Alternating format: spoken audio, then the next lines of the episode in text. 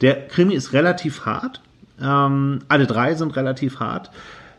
Zwischendurch geht er natürlich auch mal gut essen, wie sich das für einen Franzosen gehört. Hm. Aber es geht um Vergewaltigung, es geht um mafiöse Strukturen, es geht ganz viel auch um die Einwanderer. Und es geht in, im ersten Band zum Beispiel auch um eine Jugendliebe und ein Mädchen, was vergewaltigt worden ist. Und das geht ganz schön an die Nieren. Ja. Sex ohne Ende, nur nicht mit ihrem Mann. Ähm, den sie von vorne bis hinten betrügt. Ihr Mann ist, ähm, ist Chirurg, ist Arzt und der, ja, um da jetzt nicht zu viel zu verraten, der muss offenbar damit klarkommen, dass seine Frau ihn reihenweise betrügt.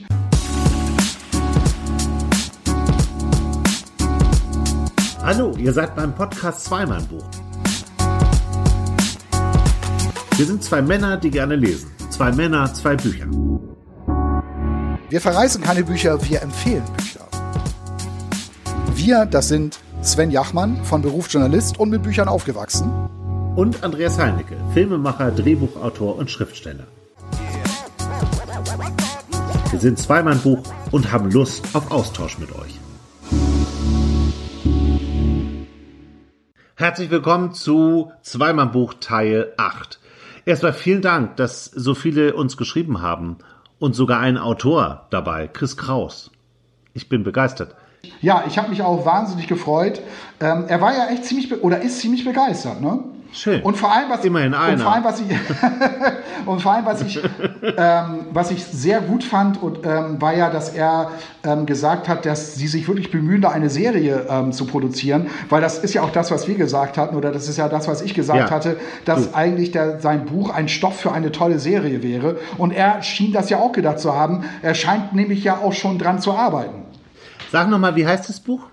Das Buch von Chris Kraus heißt Das kalte Blut und es ist für mich, nicht nur, weil er das jetzt kommentiert hat, sondern das war es auch, als ich das Buch gelesen hatte, das war letztes Jahr für mich das Buch ähm, des Jahres. Also oh, wenn ich das jetzt, wenn ich das jetzt im äh, Januar, Februar gelesen hätte, obwohl das Jahr da noch ziemlich jung gewesen wäre, hätte ich auch gesagt, ist für mich hm. jetzt schon das Buch des Jahres, was soll jetzt noch kommen.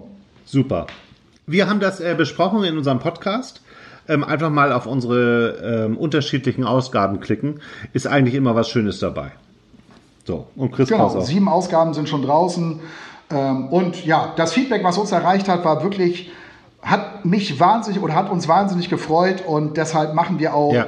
unbedingt weiter.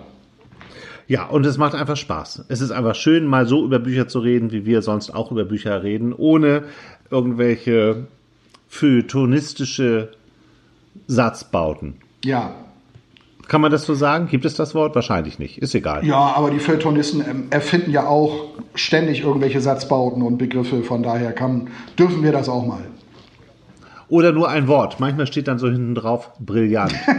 Damit kann ich jetzt, wenn ich in so einen Buchladen gehe, nicht so viel anfangen, dass das irgendeiner brillant findet. Ein Buch, das lange nachhalt, finde ich auch sehr schön übrigens.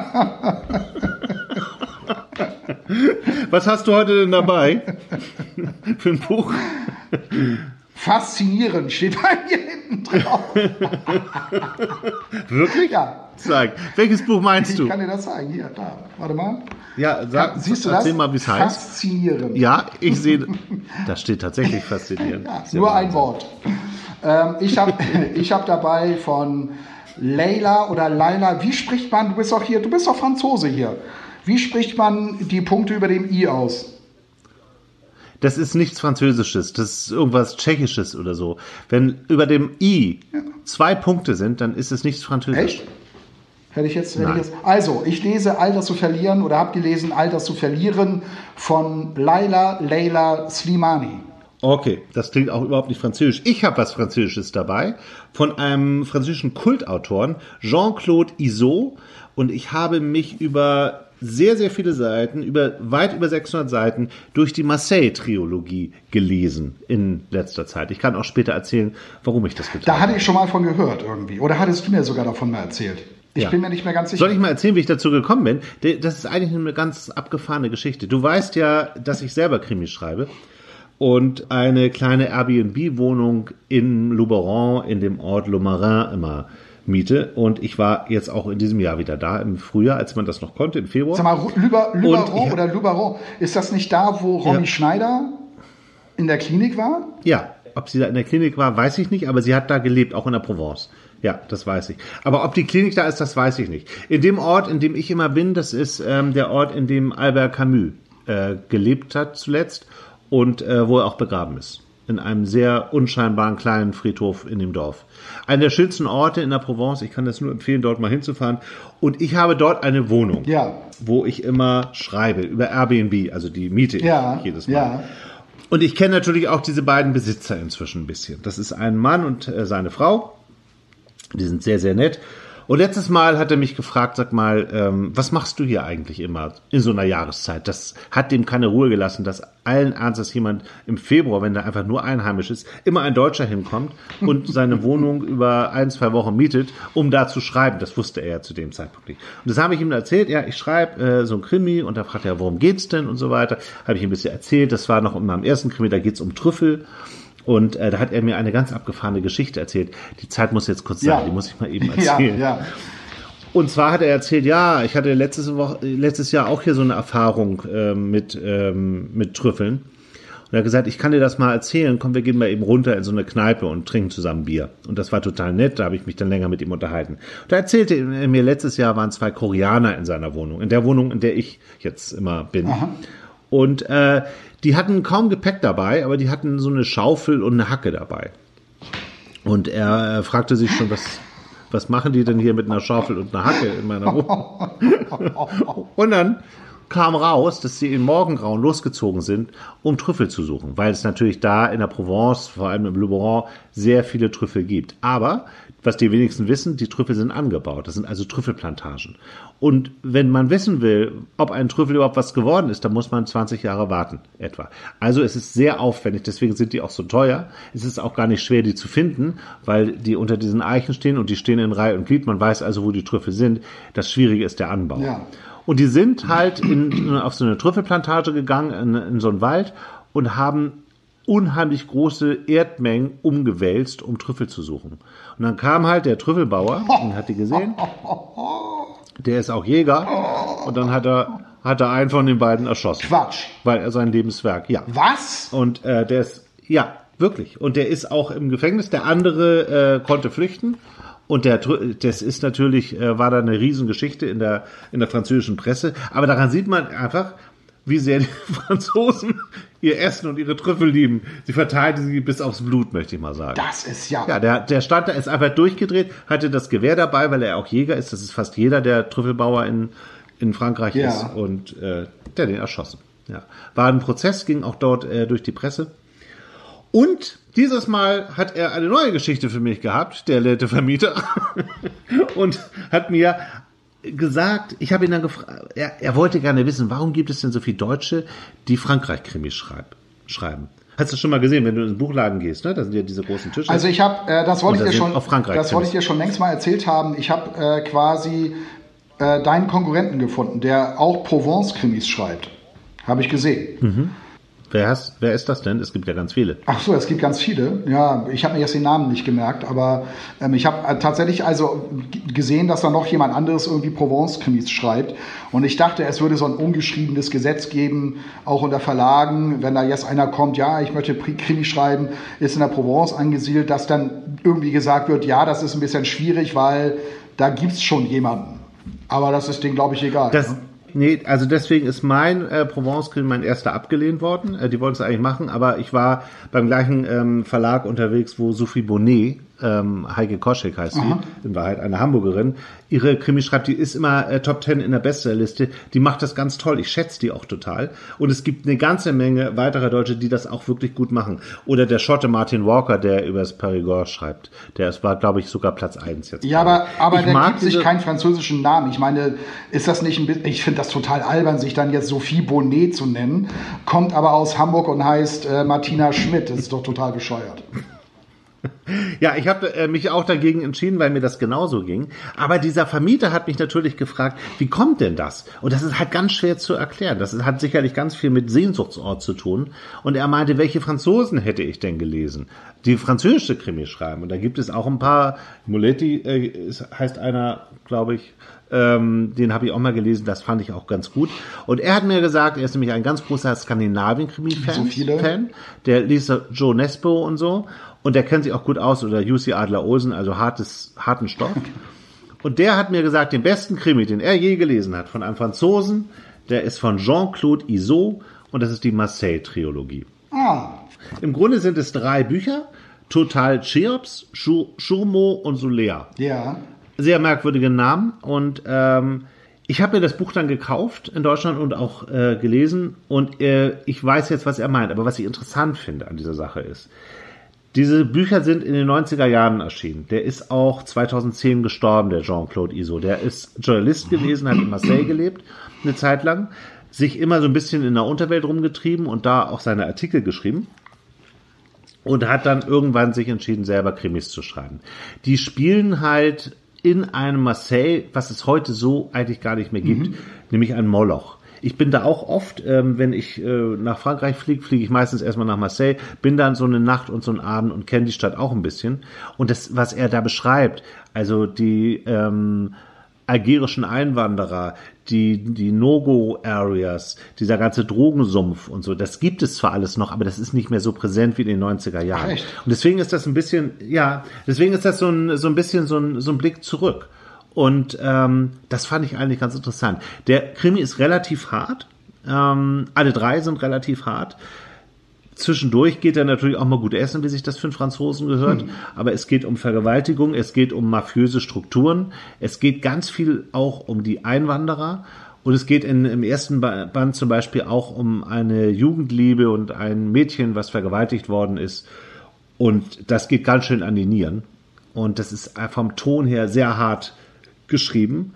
Aber wenn man wissen will, wie das Leben in Marseille in den 90er Jahren war, also so wie äh, New York 80er Jahre, wo, wo, auch so viel Gewalt war. Und das war eben in Marseille äh, genauso. Es ist auch immer noch eine, eine Stadt, wo viel Kriminalität herrscht, aber kein Vergleich mehr zu den 90er Jahren. Wenn man das liest, das ist wirklich ganz schön hart. Ja, also ich war einmal, also, ich war einmal in meinem Leben, war ich in Marseille.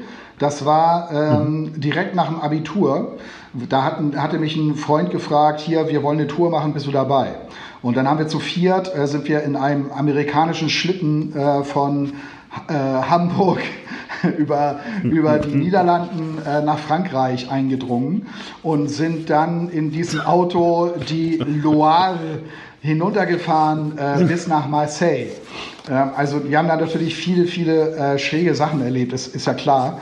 Ähm, und sind dann ja. nach Marseille gekommen Damals war es noch so, dass die Sommer in Hamburg richtig scheiße waren vom Wetter her und immer verregnet, daran kann ich mich sehr gut erinnern. Und wir sind dann mhm, also, wir sind dann also los und äh, sind dann äh, nach 12.000 Kilometern endlich in Marseille angekommen und es hat in Strömen gegossen. Das war irgendwie echt doof. Das ist komisch. In einem Land oder in einer Gegend, wo es 320 Sonnentage im Jahr gibt. Ja, da fährst du extra nach Südfrankreich, damit es dann da auch ja, regnet. Ja. Aber das war, ja. das war echt eine schöne Tour und ich kann mich noch gut daran erinnern, wir haben immer oft bei ähm, französischen Bauern oder bei Weinbauern übernachtet, haben einfach, sind einfach vorgefahren, haben gefragt, ja, hier, ne, wir sind ja. zu viert irgendwie, äh, kann man bei euch auf dem Gelände irgendwie schlafen. Und wir sind dann auch irgendwie da ähm, die Berge hochgecruised und haben dann tatsächlich auch da bei einem Weinbauer dann Unterschlupf gefunden. Ähm, mhm. Mussten auch gar nicht unser Zelt aufbauen, sondern der hat uns ähm, zu so einer, ich glaube, äh, so, so, zu so einer Garage, zu so einer dreiviertel offenen Garage gebracht. Da haben wir dann, hat, hatten wir dann geschlafen. Das war oberhalb von Marseille und dann sind wir auch abends nach Marseille reingefahren und sind dann auch da irgendwie in so einem Club gelandet, wo ein Kumpel von mir total mutig zwei ähm, äh, äh, dunkelhäutige Schönheiten angesprochen hat und sich mit denen da den ganzen Abend unterhalten hat. Das war irgendwie cool.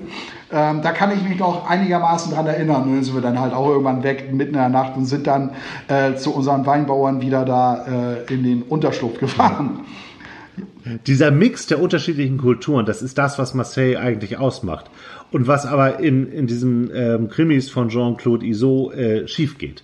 Ähm, der, er selber ist auch so eine Mixtur, er beschreibt sich selbst immer als rein Marseille, äh, Marseiller und äh, ist aber auch halb Italiener und halb Spanier, lebte da, hat ganz viel ähm, Ahnung auch von diesen, äh, von den, von dem Krieg mit den Algeriern und beschreibt halt dieses Multikulti-Gefühl, was er eigentlich total gut findet, aber was eben in Teilen auch schief geht, weil es mafiöse Strukturen äh, dort gibt, die die ganze Viertel beherrschen. Aber was du da beschreibst, das sind ja jetzt, also du sagst ja Krimi, aber mhm. ähm, da geht es um mehrere Tatkomplexe offenbar, ne? Vergewaltigung, ja. Mafia und das alles. Also es sind Krimis. Es ähm, spielt ein, ein Kommissar ähm, eine äh, die Hauptrolle, der in drei Fällen ermittelt, der im ersten noch äh, ganz aktiv im, äh, im Job ist. Im zweiten ist er eigentlich schon ausgestiegen und es kommt nochmal zurück. Und im dritten wird er selbst ähm, von der Mafia verfolgt. Also es ist schon ein, ein, ein Krimi. Es gibt auch äh, eine ganze Menge Toter. und er ist aber in all drei Fällen im Grunde derjenige, der es am Ende aufklärt. Das schon. Ja. Nur, es ist kein klassischer Krimi und ein Deutscher würde ein Krimi in dieser Härte kaum, kaum schreiben. Das muss man, also wenn man da in Frankreich lebt und da unterwegs ist, die, die deutschen äh, Krimis sind teilweise ja recht harmlos. Die dort spielen. Die, genau, die Deu ja. Martin Walker Krimi ist ja eher eher äh, sehr aufs Essen und ähm, auf die schöne Lebensweise und ein bisschen äh, ein, ein Krimi als Hintergrund und dieses ganze Leben und so spielt ja auch immer eine große Rolle. Okay, und das ist eben halt Krimi allerhärtester Art aus dem Sumpf von Marseille. Die Marseille-Trilogie Jean-Claude Iso ist übrigens auch verfilmt worden fürs französische Fernsehen. Ob es das auf Deutsch gibt, weiß ich nicht. Und ich dachte, im Rausch dieser ganzen Krimis aus oder die in Frankreich spielen, von Deutschen geschrieben, ist es mal gut, ein Krimi zu lesen von einem Franzosen, der in seinem eigenen Land spielt. Von einem. Vielleicht haben die am Ende doch ein bisschen mehr Ahnung. zeig, zeig, mir noch mal, zeig mir noch mal das Buch. Das sieht so groß aus. Also das Buch, das Buch sieht toll aus. Das ist 2017 nochmal als Taschenbuchausgabe erschienen. Es hat ein sehr buntes, buntes Cover, was schon so ein bisschen verrät. Da, da geht es ganz schön ab in diesem Buch. Es ist immer wieder neu aufgelegt worden, all die Jahre. Jean-Claude Iso ist 2010, glaube ich, inzwischen ist, äh, gestorben. Ah. Und äh, hat aber noch zu Lebzeiten ähm, unter anderem sogar den Deutschen Krimipreis bekommen. Den Deutschen Krimipreis? Den Deutschen Krimipreis. Das war ein Riesenbestseller. den ich jetzt halt das erste Mal entdeckt ja. habe. Ist aber eine Empfehlung, wenn man gerne äh, etwas härtere Krimis liest und mal lesen möchte, wie es da war in Frankreich in den 90er Jahren in einer Großstadt wie Marseille, die für Gewalt einfach steht in der Zeit als eine der gefährlichsten Städte in ganz Frankreich oder die gefährlichste Stadt mit der höchsten Kriminalitätsrate dann kann man das mal lesen und dann weiß man, was gemeint ist. ja, wir hatten ja schon mal über, über zwei Bücher gesprochen, die hatte ich ja vor einiger Zeit schon mal erwähnt. Ähm, da spielte teilweise auch in Marseille. Das ging ja um den, um den mhm. einen, der zwei Menschen erstochen hat, der im Gefängnis saß und seine Lebensgeschichte äh, aufschreiben sollte. Und der, den hat es dann ja. auch nach Marseille verschlagen und der hat dort dann Yachten gestohlen. Äh, auch total mhm. abgefahren. Der hat, das würde ich mir auch nie zutrauen. Der hatte von Segeln eigentlich gar keine Ahnung. Der hatte nur, der hatte da halt in Büchern irgendwie sich durchgelesen, wie das wohl geht, um dann eine Yacht zu stehlen und mit der aufs offene Meer rauszufahren. Voll der Wahnsinn. Hm. Und, und konnte die dann tatsächlich auch lenken und ist dann irgendwie, wer weiß wohin gefahren äh, damit. Also ist auch äh, nach Afrika rübergefahren. Muss ich mal vorstellen. Mhm. Also hat sich das nur angelesen, ja, ja. wie geht Segeln, um dann damit ähm, nach Afrika zu segeln. Das ist schon, der, äh, schon irre. Also krasse Geschichte. Ja, ja, ja. Was hast du denn für ein Buch mit? Ähm, ja, ich habe folgendes Buch mitgebracht ähm, von Leila oder Laila Slimani. Ich weiß leider nicht, wie sie genau ausgesprochen wird. All das zu verlieren heißt ihr ähm, Roman. Und die New York Times hat dazu ein Wort geschrieben, faszinierend. Wir haben uns ja gerade so ein bisschen darüber amüsiert, dass Bücher mit einem Wort zusammengefasst werden. Und dass man gar nicht weiß, was soll man davon jetzt halten. Ähm, Leila ja. Slimani ähm, ist eine französische Schriftstellerin. Also wir bleiben jetzt bei französischer Literatur, wenn du so willst. Ähm, ihre mhm. Wurzeln liegen in Marokko. Sie kommt also eigentlich aus Nordafrika und ähm, ist eine Schriftstellerin, die in Paris lebt, wenn ich das jetzt richtig in Erinnerung habe. Ähm, ist schon ein bisschen mhm. her, seit ich das Buch gelesen habe. Ähm, in dem Buch geht es um Adele. Deshalb war ich immer so ein bisschen, bisschen abgelenkt, wenn der Name fiel. Ich musste immer an die Sängerin denken, die ja gerade auch dafür gefeiert wird, dass sie so wahnsinnig viel abgenommen hat. Ich glaube, sie hat drei und, ich glaube, sie hat, ich glaube, sie hat 20 oder 30 Kilo abgenommen. Ist voll der Wahnsinn. Ähm, Hauptsache, es geht nicht auf die Stimme. Das ist das Entscheidende, weil das ist wirklich eine gute Sängerin. Ja, die hat eine Wahnsinnsstimme und ähm, ja. Grund für die Gewichtsabnahme ist offenbar die Trennung. Äh, ich habe jetzt die ganze Klatschpresse da nicht großartig verfolgt, aber die hat sich wohl irgendwie. Aber du scheinst ganz inform gut informiert zu sein. Ja, sie hat sich irgendwie. Das wusste ich nicht, dass die abgenommen hat zum Beispiel. Echt nicht? Ja, nee, das, das ging wahnsinnig. Ja. Also das, das ging wahnsinnig durch die, durch die Medien, durch, auch durch die sozialen Netzwerke und ähm, mhm. Sie hat sich wohl irgendwie von ihrem Mann getrennt oder er sich von ihr, das weiß ich jetzt gar nicht mehr so genau. Und jetzt hat sie halt abgenommen, wohl auch mit ziemlich krassen Methoden. Deshalb sage ich ja, ähm, die Kilos sind irgendwann wieder drauf. Und vielleicht ist es sogar, ich, vielleicht ist es auch sogar besser, vielleicht stehen, steht ihr dieses Übergewicht auch ganz gut. Weiß ich nicht. Äh, ja. Ich weiß nicht, ob ja. die Frau so schlank sein muss, wie sie jetzt gerade ist. Nee, weiß ich auch nicht. Finde ich überflüssig. Ja. Ich habe sie zwar noch nicht gesehen, aber, aber die hat mit deiner Adele im Buch gar nichts zu tun. Nein, nein, nein. Also, also die Protagonistin heißt auch Adele und deshalb ähm, hatte ich damit ein kleines Problem, weil wie gesagt, ich habe dann immer äh, ähm, dieses From the Other Side im, im Kopf, dieses dramatische, mhm. dieses, diesen dramatischen Song. Das hört aber irgendwann auf. Also wie gesagt, Adele, es geht um Adele und ja, du kannst, egal wo du das Buch aufschlägst, es geht immer um Sex. Also na, ich schlage jetzt mal hier das Buch auf. Kann ich ja auch ja, mal, schlag mal irgendwo auf. Ich schlag mal irgendwo auf. Also zum Beispiel hier Seite, Seite 19, gucken wir doch mal. Seite 19, Seite 19 habe ich jetzt gerade hier. Ja, hier zum Beispiel geht es um sie. Ähm, es geht, äh, Adele arbeitet als Redakteurin und jetzt steht hier, in nur einer Nacht hat sie eine sexuelle Fantasie ausgelebt und jegliche beruflichen Ambitionen verloren. Im Besprechungszimmer der Chefredaktion auf dem langen, schwarz lackierten Holztisch hat sie mit Cyril geschlafen. Ja, und so, so zieht sich das. Mit wem? Cyril, oder? Mit wem hat sie? Cyril heißt. Cyril, Cyril ist ihr Vorgesetzter, ihr Chefredakteur. Ach so, okay. Ja, mhm. ja sie ist Journalistin, ne? glaube ich auch. Sie ist Journalistin. Genau. Ja. Leila Slimani ist auch Journalistin, richtig. Ähm, und da war es wohl naheliegend, dass ihre Protagonistin auch Journalistin ist. Und diese Journalistin ist mit ihrem Job auch total unzufrieden. Adele mag ihren Beruf nicht, heißt es ganz am Anfang. Sie hasst die Vorstellung, dass sie arbeiten muss, um davon zu leben. Sie wollte immer nur eins, beachtet werden. Sie hat versucht, Schauspielerin zu werden, hat nicht geklappt. Jetzt kam sie nach Paris ähm, ihr wurde zwar gesagt, sie habe schöne Augen und etwas Geheimnisvolles, aber um Schauspielerin zu werden, muss man loslassen können, Mademoiselle, wurde ihr gesagt. Mhm. Na, da, also das ist okay. so die Figur, die hier ja. so entwickelt wird. Ähm, sie hat ja. Sex ohne Ende, nur nicht mit ihrem Mann. Ähm, den sie von vorne bis hinten betrügt. Ihr Mann ist, ähm, ist Chirurg, ist Arzt und der ja, um da jetzt nicht zu viel zu verraten, der muss offenbar damit klarkommen, dass seine Frau ihn reihenweise betrügt. Ähm, und die Autorin, die Laila Slimani, schreibt also hier, beschreibt also auch, was in dieser Adele, was in ihr so vor sich geht.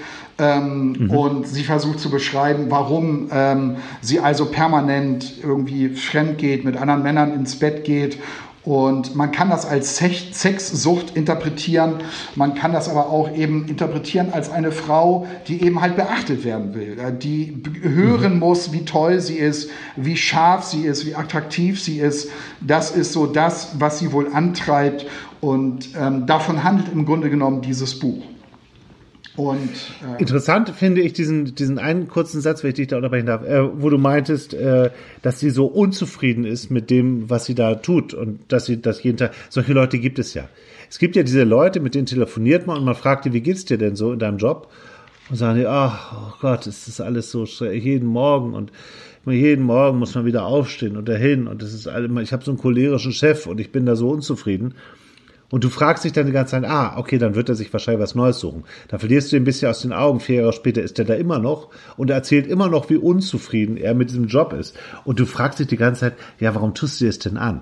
Ist ja nun nicht so wie in den 80er Jahren, dass wir eine Arbeitslosenquote haben, wo man überhaupt gar keine Chance hat, mal irgendwas anderes zu machen oder zumindest einen Betrieb zu wechseln in dem, was man tatsächlich gelernt hat Mir gehen solche Leute ein bisschen auf die Nerven nach einiger Zeit, weil ich das mir nicht anhören mag, wenn jemand immer nur unzufrieden ist. Es gibt Möglichkeiten und gerade in so einem reichen, tollen Land wie Deutschland, dass man etwas anderes machen kann. Das ist meine feste Überzeugung. Ja, ich sehe das ganz genauso. Ich habe auch schon ganz oft vor allem Gespräche mit Frauen geführt, die mir auch immer die immer auch ihren Chef doof Die gar nicht nur Frauen, auch Männer. Ich ja, ich ja. ja. Also bei mir, mir, mir ist das so, mein Eindruck ist, Frauen sind unzufrieden, vor allem der Chef ist ja auch immer so doof und der Job ist auch total beknackt und, ähm, und dann jammern sie immer rum und finden aber keinen Ausweg oder wollen ihn nicht finden oder trauen sich nicht, wofür ich, was ich verstehen kann, weil dieser Schritt ne, aus, aus, äh, aus, die, äh, aus einem Job, ähm, der einigermaßen bezahlt ist, wo man irgendwo auch weiß, was man zu tun hat,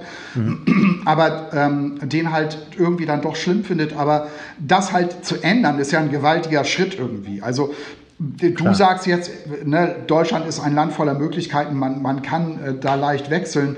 Die meisten glauben aber, man kann halt nicht so leicht wechseln. Und mhm. wer weiß, wo man dann landet. Und vielleicht wird es ja auch schlimmer. Das sind ja so Ängste, die jeder so hat. Da habe ich ja Verständnis für. Aber diese Häufung, dass halt Leute, dass man ständig Leute trifft, die mit ihrem Job so unzufrieden sind, das ist schon auffällig. Ne?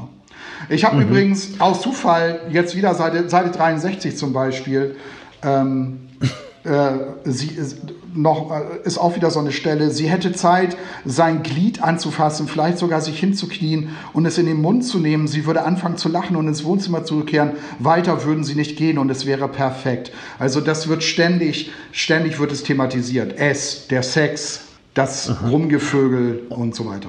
Also das ist ihr Thema.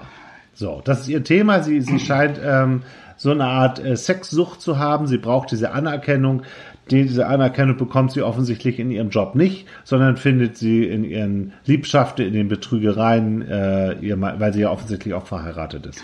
Also das ist die Handlung des Buches. Seite 102. Es ist ein leichtes Kleid, zu leicht für die Jahreszeit, aber der Rock hebt sich, wenn man sich um sich selbst dreht, wie ein richtiger klein Mädchenrock. Adele fährt sich mit den Nägeln sacht über den Oberschenkel. Sie tastet sich langsam höher, schiebt ihr Höschen zur Seite und legt die Hand dorthin. Mhm. Also wieder durch Zufall, Seite 102. Also du siehst, wie oft das Thema hier Thema ist. Ja, okay. Mhm. Was sagst du denn? Gefällt dir das Buch? Ist das, ähm, ist das ein Buch, was du, wo du sagen würdest, muss man unbedingt lesen? Als Mann oder als Frau oder als also ähm, ich, also ich, ich habe das Buch tatsächlich sehr gerne gelesen. Mir hat vor allem auch die, die Wende sehr gut gefallen. Also äh, natürlich ähm, passiert dann irgendwann auch etwas, dieses, dieser ganze vielleicht ja Teufelskreis, wenn man es so nennen will, der wird dann irgendwann durchbrochen. Von daher, ich weiß nicht, ob ich jetzt wirklich zu jedem hingehen würde und sagen würde, musst du lesen. Aber ähm, du verschwendest nicht deine Zeit und es liest sich wirklich sehr, sehr gut. Also ich habe zum Beispiel gerade ein anderes Buch, das ist auch soweit ganz cool, aber da merke ich schon an mir selber, das bleibt so liegen. Ich greife dann irgendwann dann doch wieder danach, um ein paar Seiten zu lesen und das ging mir hier gar nicht so. Das habe ich wirklich ähm, äh, schnell durchgelesen. Das habe ich gerne gelesen. Mhm. Na klar, natürlich auch, ne, weil hier äh, wegen dieser ganzen äh, Sexgeschichten, natürlich liest du das als Mann gerne, du äh, gerade auch, weil es aus der Sicht einer Frau halt so geschildert ist. Ähm, von daher, das las ich schon ganz gut. Mhm, okay. Mehr habe ich dazu jetzt auch nicht zu sagen.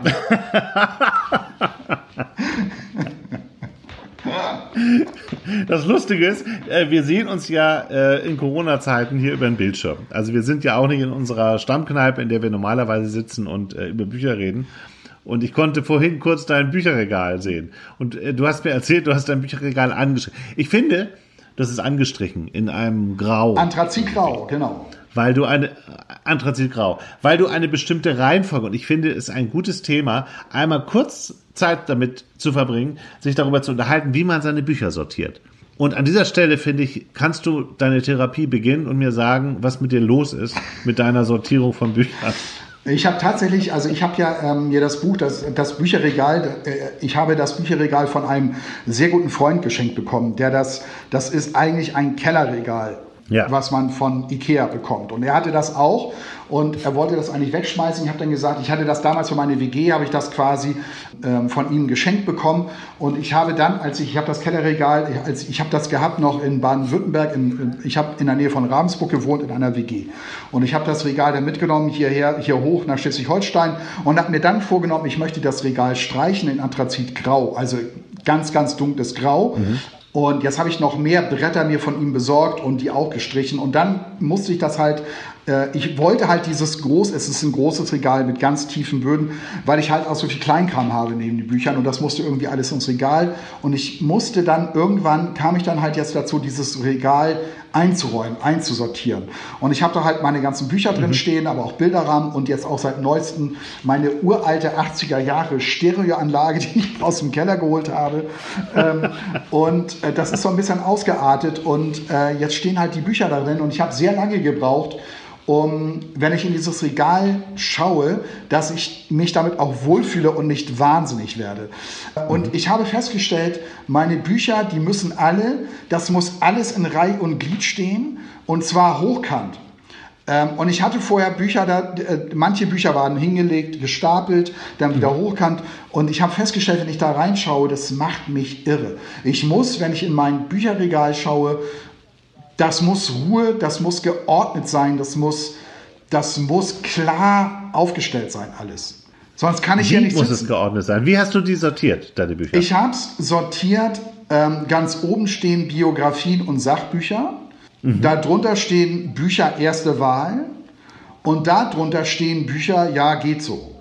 Interessant. Du hast die also nach deinen persönlichen Maßstäben, also abgesehen von den Biografien, du sagst, das sind meine besten Bücher und dann wird es immer schlechter. Also wie so eine Chartliste im Grunde. Genau, ganz unten steht, stehen wirklich die Bücher, die nicht so toll waren. Rechts außen stehen übrigens Kochbücher und Bücher, wo es ums Wohnen geht. Mhm. Die stehen rechts außen, es ging irgendwie nicht anders. Und oben, ganz oben stehen so, ste stehen Fotobände und zwei Bandbiografien, ja. die mit dem Fotografen, dessen Buch da steht, auch zu tun haben. Der hat die Bands auch mal fotografiert. Deshalb habe ich die ganze. Anton Korbein. Anton Kor Ja, woher wusstest du das? Anton Korbein. Ja, weil ich dich kenne. So, ja, ja, weil ich dich kenne. Ja. Anton Korbein, er hat sie alle fotografiert und ähm, äh, das ist ein ganz toller Porträtfotograf. Und äh, deshalb steht das ganz oben. Und jetzt habe ich aus meinem Keller noch ein Formel 1 Auto rausgeholt, also ein Formel 1 Wagen, ein, ein Renault ähm, ein Benetton Renault ist es, glaube ich, weil ähm, den habe ich mal geschenkt bekommen, als ich Flavio Briatore getroffen habe. Ja, und das, dieser, dieser äh, Wagen versauerte in meinem Keller und den habe ich jetzt auch noch rausgeholt. Den muss ich aber noch bekleben und da aufstellen. Also das, so viel jetzt zu meinem Bücherregal. aber eine entscheidende Frage habe ich noch ja. zu deinem Bücherregal. Wenn in der unteren Re äh, Regalreihe die Bücher stehen, die du nicht so gut fandest. Was machst du damit? Das hatte ich mir auch überlegt. Also wir könnten sie zum Beispiel hier über unseren, Podcast verschenken. Ah, okay. Ja. Ähm, das, das muss ich aber noch vorbereiten. Also Gut, dann machen wir das in einer der nächsten Ausgaben. Ja, ich weiß nicht, man kann das auch unredlich finden. Ja klar, die Bücher, die er jetzt doof fand, die verschenkt er. Aber warum nicht? Ich meine, ich könnte sie auch wegschmeißen, aber vielleicht gibt es ja Menschen, äh, die sagen, ach nee, wieso? Das Buch würde ich gerne lesen. Und dann, ja. und dann verschenken wir das. Das ist so, als wenn du das in so eine, in so eine Telefonzelle bringst. gibt es. Ich muss gerade an, ich muss gerade an eins meiner Lieblingsbücher von Nick Hornby denken. Ja. Äh, hatten wir in der letzten Folge haben wir das neue Nick Hornby besprochen. High Fidelity. Da gibt es eine Szene, ich glaube, die gibt es nur im Film, die gibt es, glaube ich, gar nicht so im Buch. Aber da besucht ein Kumpel seinen anderen und er sieht, dass die ganzen Schallplatten auf dem Boden liegen. Und er sagt, oh, du sortierst deine Plattensammlung. Und dann machte die Tür so hinter sich zu, als sei es ein Riesengeheimnis. Und sagte, wonach? Doch wohl nicht alphabetisch. Ja. Und da sagte er, um Gottes Willen, chronologisch. Er muss wissen, wann er welche Platte gekauft hat, um sie wieder zu finden. Das ist auch interessant. Das, das würde ich dir auch zutrauen. Ich habe meine Bücher nach Ländern und also alphabetisch und nach Ländern. Ja, damit kommst du meiner Frage jetzt zuvor. Ach so, ja. Das wusste ich nicht. Und das, ja, äh, habe ich auch neu gemacht gerade. So, was man in so Corona-Zeiten alles so macht. Ne? Ich habe das jetzt neu und ich finde das ganz gut. Es gibt ja auch Leute, die sortieren ihre Bücher nach Farben. das hatte ich neulich in einer äh, Fußballsendung gesehen. Da haben sie, ich glaube zu, da haben sie, glaube ich, zu ähm, dem Sportdirektor von Hertha BSC geschaltet, zu Preetz. Und ähm, da war im Bücherregal mhm. hinter ihm, es gibt so viele Leute, die gerade geschaltet werden und sie stehen immer vor ihrem Bücherregal. Ist dir das aufgefallen? Ja. Und, und Bei der, hätte ich gar nicht gedacht, dass er ein Bücherregal hat, aber okay. das, das musste ja jetzt kommen. Und der hatte tatsächlich sein Bücherregal nach Farben sortiert. Und dann hat er, hat er erzählt, dass sein Sohn, das war eine Aufgabe für seinen Sohn, der sollte das Bücherregal sortieren. Und dann hat er dann am Ende der Schalte gesagt, haben sie doch so ein bisschen drüber gewilzt, hihi, ist er nach Farben sortiert. Und dann sagte er, ja, und die nächste Aufgabe für meinen Sohn ist, er soll sie dann alphabetisch sortieren oder irgendwie so. Die waren tatsächlich nach, tatsächlich nach Farben sortiert. Das ähm, das würde ich so nicht machen können, weil viele Bücher sind doch weiß von außen. Das wär, würde bei mir keinen Sinn machen. Würde ich aber auch ja. nie machen. Würde ich, würde ich, ich habe zum Beispiel meine, ich habe ja auch meine CDs aus dem Keller geholt und meine CDs habe ich nach Genre äh, sortiert. Ja. Also Elektro, Independent, ähm, 80er, Rock und so. So sind meine CDs, mhm. äh, so sind die Stapel sortiert. Für meine CDs suche ich aber gerade noch eine Möglichkeit, die jetzt neu unterzubringen. Das ist gerade nicht so einfach. Ich habe jetzt einen Apothekerschrank ins Auge gefasst, weil die diese kleinen Schubladenfächer haben, wo CDs gut reinpassen.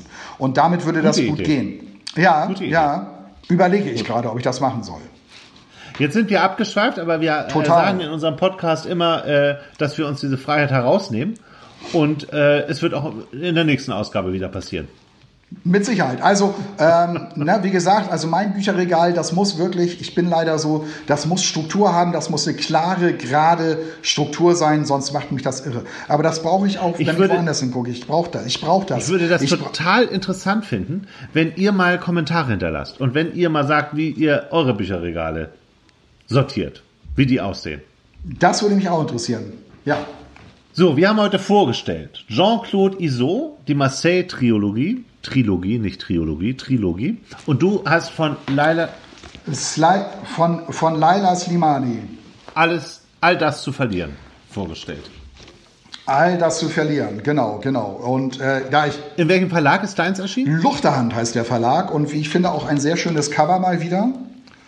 Eine Frau, die nachdenklich mhm. ins Leere schaut und eine raucht all das. Es könnte Romy Schneider sein, finde ich.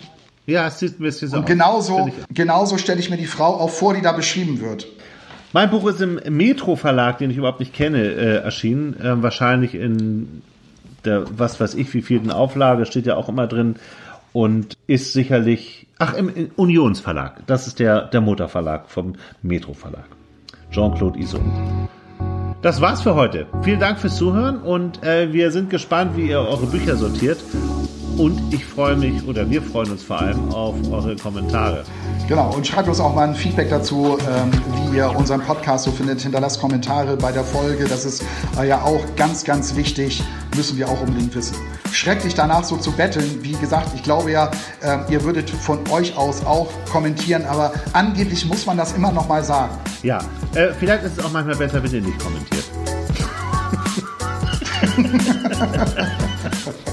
also, vielen Dank fürs Zuhören und bis bald. Ne? Bis zum nächsten Mal. Tschüss. Jo, tschüss.